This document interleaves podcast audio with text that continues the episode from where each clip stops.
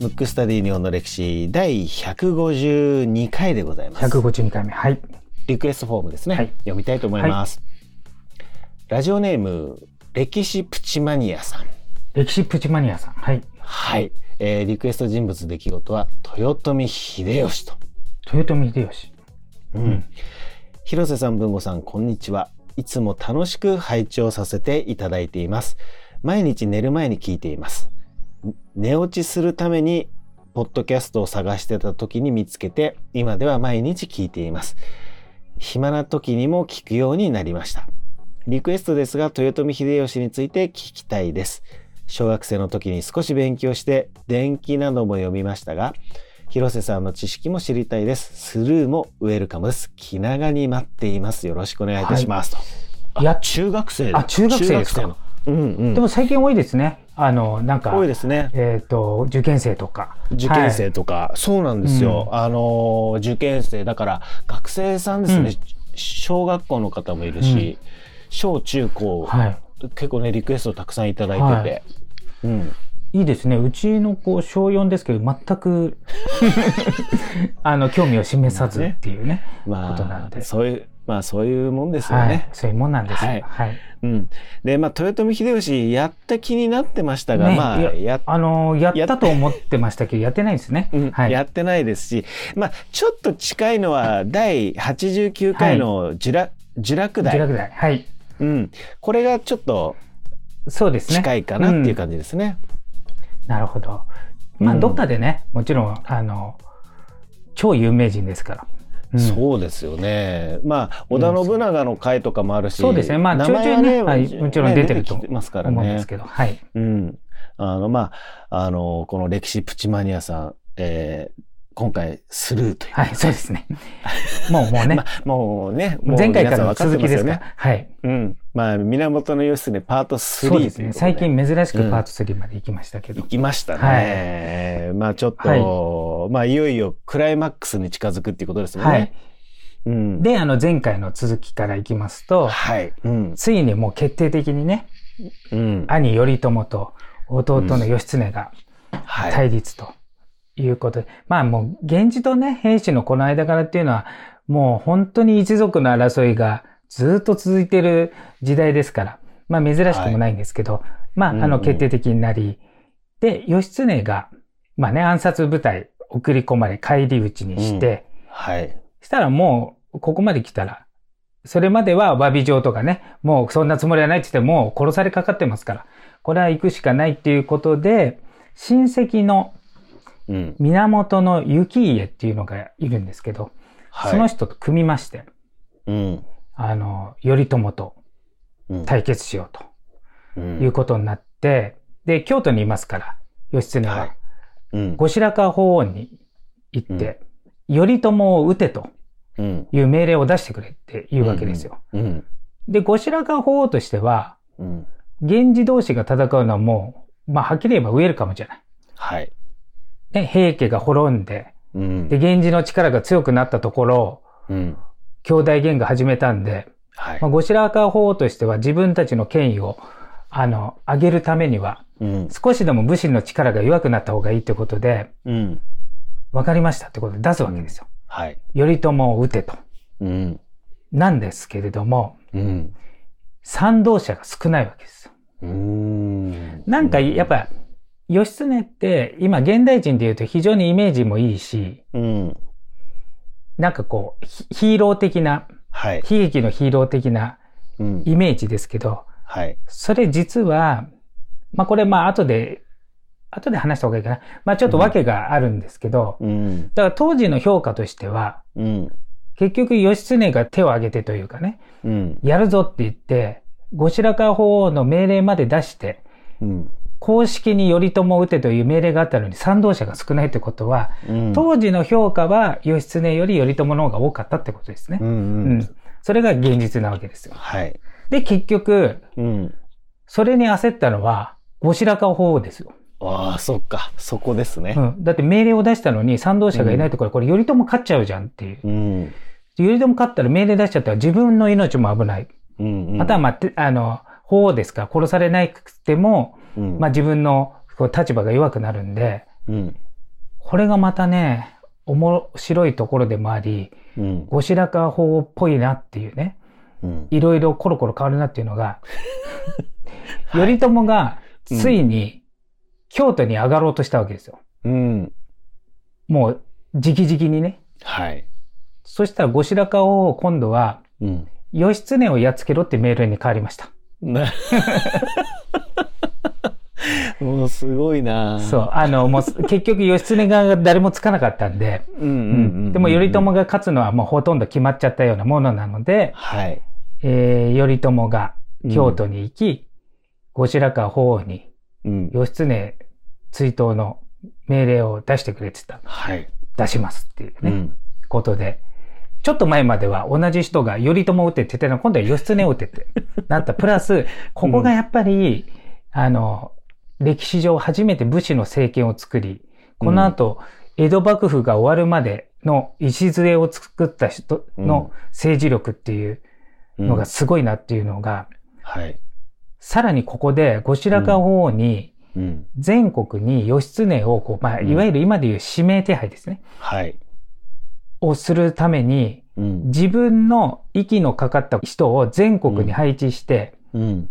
義経を捕まえるために、うんそれを置くことを許してくれって朝廷に言うわけですよ。うん。今まで朝廷が命令した人が全国に配置されてたのが、今度ははい頼朝がうん。自分の部下たちをこう配置するようになったわけですよ。うん。これがね、いわゆる守護自党って聞いたことある。いやー、ないですね。あの守護自党の設置っていう、これがね、うんあの、鎌倉幕府が全国区になった、うん。えー一つの転機なんですよ。これは頼朝がしたんそうそうそう。ですね。頼朝が今までは自分の鎌倉の近くはやってたわけ。うん。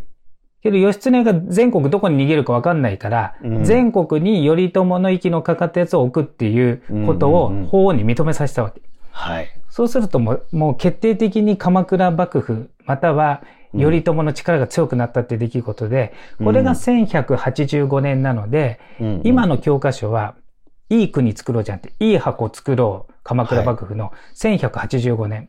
この守護自党の設置をもって鎌倉幕府の成立なんですよ。うん。だからね、すごい出来事なの。なるほど。さすが頼朝政治の天才だけあって、うん義経を捕まえるだけじゃなく、それを利用して全国に、あの、自分の支配下に置くためのうん。ことを認めさせたわけですよ。うん後白河法皇に。まあ、関所を置いてるようなもんですもんね。そう関所っていうのかなか交番みたいな各そうそう。でね各地域をもう自分の息のかかって。うんで、結局義経も逃げらんないし、はい。自分の息のかかったものだから、うん今度は、えっ、と、天皇家とか、法皇の命令ではなく、義経の命令を聞くやつが全国にいるわけですから、うん決定的にここで、あの、力を得たわけですよ、うん頼朝が。頼朝がね。うん、だからすごい出来事なんですよ。うん。で、また義経に戻りますけど、はい。ここで、結局、もうやばいと。うん。もう全然勝てない。うん。っていうことで、また、もう一つ勢力があったわけですよ。うん。平氏と原始の戦いの外で。はい。それが欧州藤原氏がまた出てくるわけですよ。おー。欧州藤原氏っていうのは東北地方だから、はい。えー京都が中心の当時の時代からすると、鎌倉でさえもうん。遠い偏僻な土地で、うん。さらに東北ってなると、もうなん、か、もう異国に近い感じだから、ほとんど何も関係してなかったんだけれども、うん。欧州藤原氏が着実に力をつけてて、うん。東北地方を、うん。まあ、抑えてたわけですよ。はい。で、義経的にはもうそこに頼るしかないと。うん。しかもちっちゃい頃にいたし。そうですよね。うんうん。ということで、そこに逃げようっていうことで、うん。まあ逃げるわけですよ。はい。で、その時に有名なエエピソードで、うん。勧進帳っていう出来事があるんですよ。うん。聞いたことあります？ないです。これね、。歌舞伎の演目にもあるし、もしかしたら、小学校か中学校のはい。教科書に載ってたんじゃないかなっていう。えー、そうなんですね。多分話的にはフィクションだと思うんですよ。うん、あの、それは、あの、義経を、まあ、美化するというか、うん義経伝説の一個で、多分、あの、事実ではないと思うんだけれども、有名な話で。あと、弁慶も、うん、あの、義経の古文、一の古文の、武蔵坊弁慶って聞いたことある、あ、うんそれは名前聞いたことあります、ね。そうそうそう。うんあの、すごい有名なんだけれども、これもほとんど脚色で、うん。まあ、弁慶自体はいたとは思いますけど、はい。あの、エピソードの大半がフィクションだと思うんですね。うんうんその、まあ、有名な勧進帳っていうのが、ちょうどこの全国に指名手配され、うん。義経が逃げるときに、えー、あたかの関かな？えっ、と、今でいう、えー石川県の金沢のあたりの関所で、うん。えー見つかりかかるわけですよ。見つかりかかるんですね。かかるんですよ。その時の、まあ、有名なエピソードで勧進帳があるんですけど、それは、そこの関所に行った時に、なんか怪しいとうん。いうことで、うん。なんかこう、お前らどっから来てどこ行くんだみたいな、うん。まあ尋問があるわけですよ。はい。した時に、あの、東大寺の大仏が、その前、兵兵士によって、あの、焼き討ちにあってるんで、うん。もう一回再建するために、寄付を全国に募ってんだっていう、お坊さんの手で逃げてたんで、うん。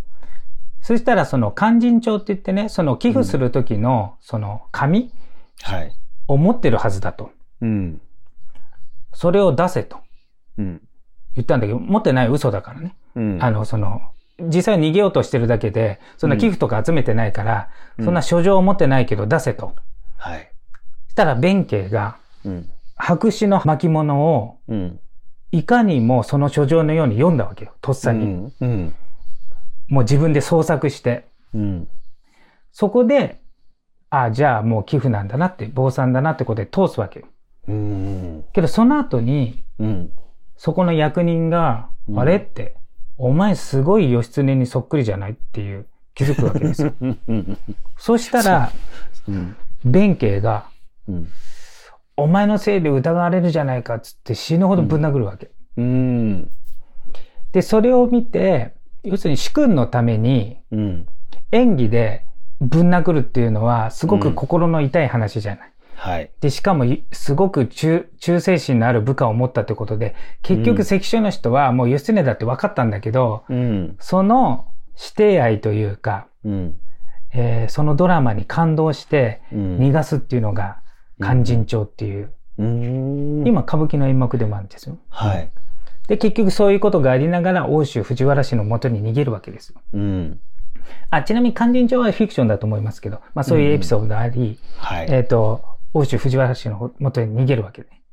で、で、小さい頃、えー、頼朝の挙兵の前までは、うん。えっ、と、藤原氏のところにいたんで、義経が。うん。で、その時に、えーいた、あの、欧州藤原氏の一番トップは、うん。藤原の秀衡っていう人なんね。うん。それは小さい時から変わらず、うん。逃げた時も秀衡。うん。で、この人は欧州藤原氏っていうのは、えーちょっとこれ、欧州藤原氏自体をやりたいぐらいの、ちょっとうん濃厚な出来事なんで、ちょっと、だいぶ外し、あの、ダイジェストで話すと、はい。その秀衡っていう人が一大勢力でこう、大きくしたわけですよ。うん。で、平泉って中尊寺金色堂とか、あの、世界遺産になってる、その映画を、まあ、三代目なのね。うんあの、初代から数えて三代目が秀衡で、すごくこう、発展させた人。うん。で、結局この人も野心もあるし、自分たちを守るために、うん。まあ、善意もあったとは思うけど、政治的に義経を利用しようっていうのもあって、うん結局かくまうわけ。ああ、なるほど。うん。で、もちろんかくまってもらえる、もらえると思ってそこに逃げる。うん。で、義経、義経は。義経がね。うんうん。で、ここでね、やっぱりよくあるっちゃある話で、うん。逃げた秀衡はうん。義経をかくまうんだけど、うん。その直後うん。に秀衡が亡くなると。かくまってた。殺されるとかじゃなくて、そう病病死になるのね病死しちゃうんですようんうん。で、子供の安平っていうのが後を継ぐわけですよ。はい。で、秀衡が亡くなる時に遺言で、うん。義経をうん。むしろ当主として、うん。自分たちより上として、うん。命令に従って義経を担いで、うん。藤原氏を発展させろって言って死ぬわけですよ。うん。けど、安平のもとに、うん。頼朝から、義経を差し出せっていうこう圧力かかるわけね。うん。けど、どう見てもや頼朝の方が強いの。はい。けど、安平も、うん。父の遺言もあるし、うん。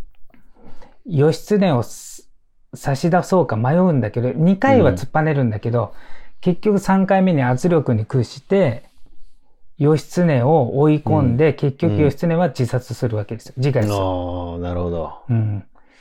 でも安平は、すごいかわいそうなことに、うん。あの、頼朝が差し出せ、差し出せ、差し出せ、出せって言って、うん。圧力かかってて、うんで、。自分たちも殺されるかもしれないから、うん。とりあえず、えー自分たちが自殺に追い込んで、その首を差し出したら、うん。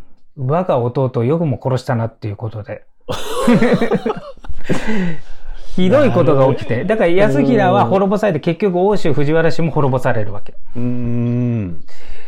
まあもうね、もう戦国の世ですから。そうですね。うんもう何でもありですようん頼朝のうん脳みそが勝ったというかね。作戦、政治力勝ちですよ。うーん。いや、そっか、義経はじゃあそこで、あ、だから欧州藤原氏で、嵐で、あの、秀衡が亡くなった後に、結局、藤原氏に追い込まれ、うん、自殺をすると。いやー、うんもう、頼朝をしてやったりっていうそうなんで話ですすね。でね、あの、ちょっとさっきちょっと言いかけましたけど、はい。この義経が、うん。なぜこんなに、まあ、日本人に人気があったり、うん。イメージがいいかっていうと、うん。えっ、と、方眼美意って聞いたことある？あの、半眼と、あの、文字的には半眼美意あれ方眼って読むらしいんですけど、うん。うん。うん。あの、半眼美意とも、まあ、文字的には書きますけどね。はい。方眼美意っていうのはここから始まって、うんあの、、義経の感触なんですよ。うんうんうんだから、どうしてもこう、弱いものを味方するっていうのは日本人の心理にあるんですね。これが義経のこのエピソードから始まる。結局、うん。うん兄の命令で兵兵器をやっつけた大立役者なのに、うん。結局、兄によって殺されたっていうことの悲劇が、あの、日本人にはすごい好まれる話で持ったのと、もう一つは、鎌倉幕府っていうのは後々こう作られますね。うん。の、えっ、と、正式な歴史書、歴史書に、うん。えー、吾妻鏡っていう本があるんですよ。はい。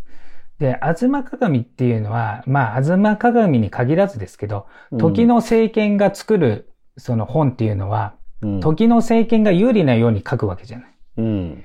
で、この吾妻鏡っていうのは鎌倉幕府の正式な、公式な歴史書なんですよ。だから非常にその資料的な価値もある、あるやつなんだけれども、結局鎌倉幕府の正当な歴史書ってことは、うん、後々鎌倉幕府って結局北条氏がうん、牛耳るんで、うん、北条氏側から見た歴史書なわけですよ。うん、そうなると、北条氏って簡単に言うと、うん、鎌倉幕府が作られた時は、まあ、源氏、源頼朝から始まって、うん、結局、北条氏が乗っ取った形になるわけですうよ。ん、そうですね。うん、そこから見た歴史書だから、うん、北条氏がいかにいいかっていうものを作るためには、うん、頼朝がいかに悪いかってことにしないと、うん自分たちが乗っ取った正当性が作られないわけですよ。うん、うん。なので、でも頼朝を直接攻撃するのはあれだから、うん、義経を持ち上げて、結果的に頼朝が悪にするようにうん、したのが、吾妻鏡っていう本なんですよ。結局、北条氏側が作ったから。うん、うん、だから、頼朝が好きってあんまり聞かなくない？そうですね。うん。けど、頼朝が武士の世、要するに全く市場にない新しい秩序を作ったから、うんまあ、本当の天才だとは思うんだけれども、うん結局、義経の方が、なんかこう、人気があるし、うん、いろいろな物語とか、えっ、と、劇とかの主人公になりやすいっていうのは、うん一つはその、吾妻鏡のせいもあるんですよ。なるほどね。まあ、そっか、確かにでも、作る側からすると、うん。どっち作りやすいって言ったら、まあ、さ、それは義経よねっていう話になりますよね。ドラマチックですもんね。そう、しかも吾妻鏡は正式の歴史書書だから、うん。それにのっとった感じにすると、やっぱそうなってしまうっていう。うん、だから、あの、この番組でも何度も言ってますけど、歴史ってうん後の人が書いた、あの、ものがうん。僕らに伝わってますから、はい。本当のことではないんですよ。結構な確率で印象操作とかうん。されてますので、うん。まあこれのいい例かなと。うん。だからあの、全体から見ると、うんまあ、あの、えっ、と、今とね、道徳観とか、あの、そういう倫理観が全然違う時代だから、はい。ですけど、組織を作る側からすると、うん。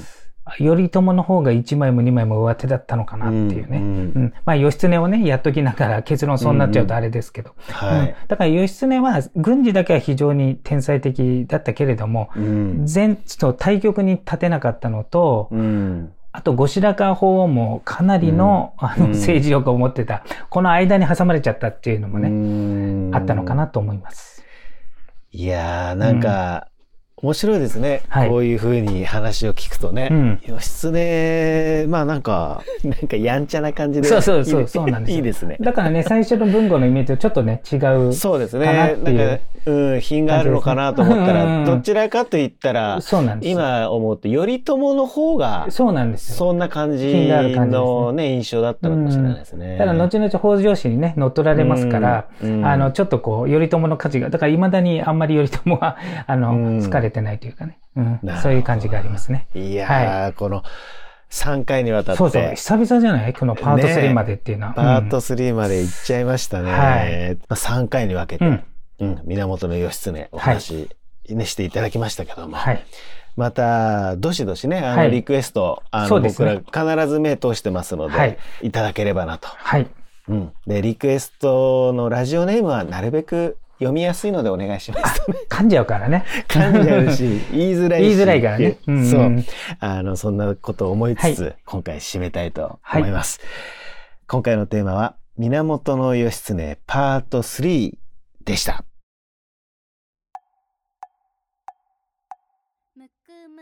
ラジオだべ。むくむくラジオだべ。むくむくラジオだべ。